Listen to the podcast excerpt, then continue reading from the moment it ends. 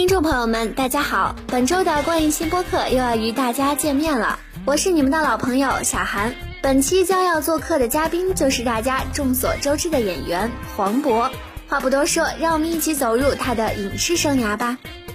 黄渤近期飞到台湾参加了赵又廷和高圆圆的婚礼，还记得曾经的那部《痞子英雄》吗？正是这部影片让黄渤和赵又廷建立了很好的交情。十一月二十八号，他出席了感人的婚姻誓词仪式，见证了老搭档赵又廷的幸福，并送上了最真挚的祝福。提起博哥，就不得不说到国庆上映的《心花怒放》这部影片，以很高的票房量获得了国庆档的冠军。他主演的另一部影片《亲爱的》也以感人的剧情和精湛的演技获得了很高的评分。博哥以他的草根形象，给我们带来了自然质朴的亲切感受。一个演员的专业素质和他的人生经历是密不可分的。黄渤就是一个专业素质非常高的实力派演员。他曾经做过歌手、节目主持人和舞蹈编导，有专业配音学习的经历。下面就让我们欣赏一段黄渤的配音片段。大家好，我是黄渤。那这次特别有幸在《天才眼镜狗》里边啊，这个配演了一个天才。很简单，师妹，我观察了下水道井盖之间的距离，推断出断头台下面正好有一个。啊，完全不一样。那个是你自主去创造一个角色，这个是角色形象已经存在了，你得尽量的去往这个人物身上靠啊，尽量在他的基础上让他再生动一点。一切都会好的，师们，你就站在那儿别动。其实从大学毕业以后配音配了有一段时间，然后后来因为其他的工作，然后就有点荒废了。但是，呃，有机会有时间还是想配。我不是说他不应该学习法语，或者想让他可以同时学。什么还不够？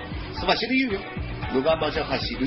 跟给真人配音还不太一样，他可能发挥的余地。略多一点，但可能要求也更更多一些。是够快的，可是不够聪明。行了，小妹，看来我要跟他来场突击剑术测验了。开始。也许我可以帮上忙。皮波的先生，不要担心。哈哈哈！太完美了。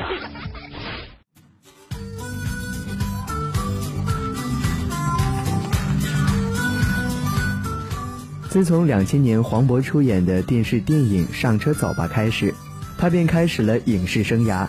演艺之路总是漫长而又艰辛的。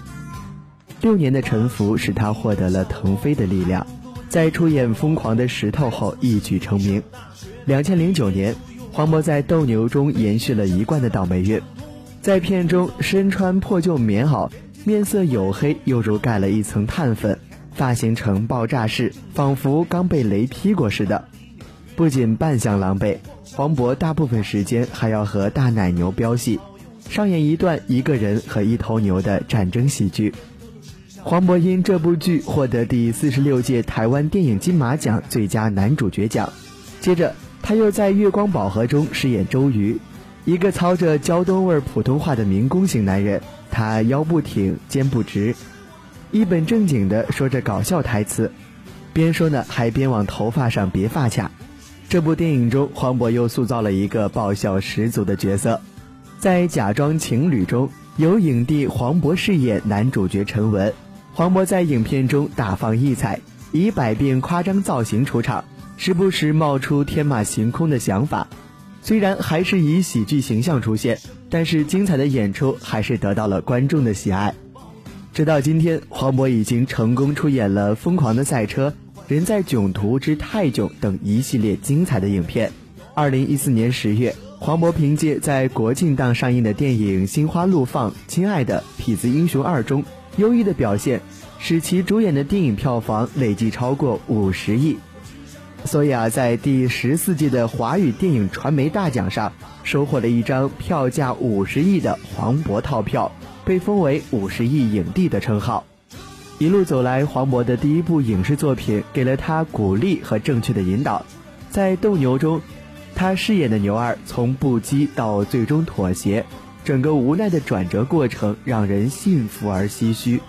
今年的春晚，他边走边唱《我的要求不算高》，得到了观众的掌声和好评。他不仅在影视界有名望，而且还积极发起了快乐行动，提倡环保和热心公益事业。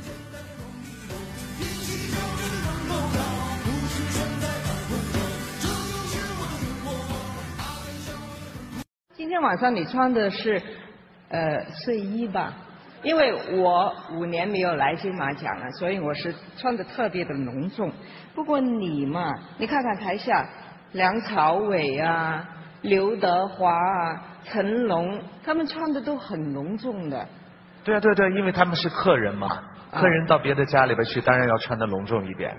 因为你知道，你有五年没来，这五年我一直在金马奖，我已经把金马奖变得像家一样。回到家里穿什么，对不对？回到家里一定要穿的舒服一点。那还有你得过多少次奖？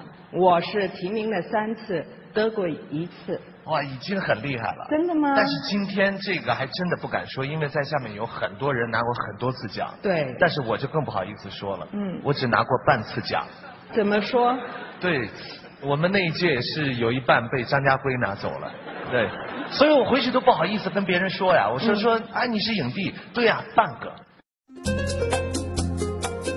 提到黄渤的荧屏作品，当然要提到他的成名作《疯狂的石头》了。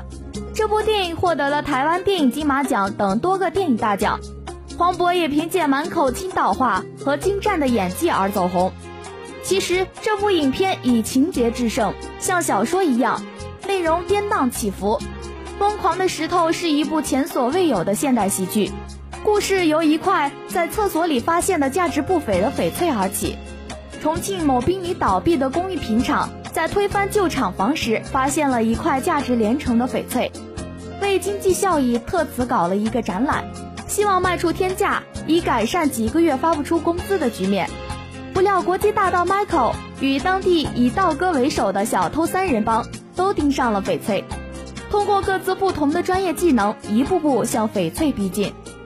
他们在相互拆台的同时，又要共同面对工艺品厂保卫科长包世红这一最大的障碍。在经过一系列明争暗斗的较量及真假翡翠的交换之后，两波贼被彻底的黑色幽默了一把。其实，博哥饰演的黑皮跟着道哥混，性格冲动。影片《疯狂的石头》导演宁浩经常采用插叙的结构，打破惯有的时空顺序，极富悬念。我们期待宁浩的电影，也期待黄渤能带给我们更多捧腹的欢笑。其实我们纵观你的角色哈，会发现多多少少都会有一种不羁的感觉在其中。通俗一点叫魂不吝。就是在你的这个性格当中哈，这种不羁、这种叛逆占的比重大吗？小的时候多一些吧。我当时是跑出去了，从家里头跑出去，在海边。破石头堆里边那个建筑的那个大石头块里边，自己搭了一小房子，在里边住一星期。真的吗？现在想想特美好，你知道？每天终于偷着掖着上课看的武打书，可以在那儿天天的。要说人生经历，黄渤的阅历绝对堪称丰富。签约歌手、舞蹈教练、工厂老板、配音演员，他在跨行跨界方面从来不缺乏想象力。继去年贪飞成立黄渤工作室晋升老板后，今年他又执导了自己的首部微电影《特殊服务》。黄渤在大众的眼中呢，永远都是实力派的人物，接地气的草根明星，多才多艺的喜剧演员。他饰演的角色大多侠肝义胆、敢作敢为，散发着智勇的光芒，让观众啊捧腹大笑。二零一三年被媒体称为黄渤年，但是黄渤并没有因此而止步不前，而是在今年的这几部作品中呢，再次让人眼前一亮。谁说这是一个看脸的世界呢？已经荣升五十亿票房帝的黄渤，充分证明了这种观点的肤浅。黄渤呢是那种把他扔在马路上，多半条街的人都长得比他好看。可是就是这样一个男演员，已经成了各个重要的电影档期当当见的熟脸。在演艺圈对黄渤的评价一直都很高，可以说是零差评。演技高，无绯闻，没架子，人缘好，观众喜欢，媒体喜欢。和他合作过的导演、演员们都很喜欢他，不摆架子，讲义气。近期电影圈呢最热门的话题之一，就是黄渤几年内成了五十亿票房帝，这无疑证明了他的实力。喜剧是他的招牌。在这个小鲜肉横行的娱乐圈，黄渤总是很清楚自己是什么，要什么，懂得扬长避短，善于经营自己。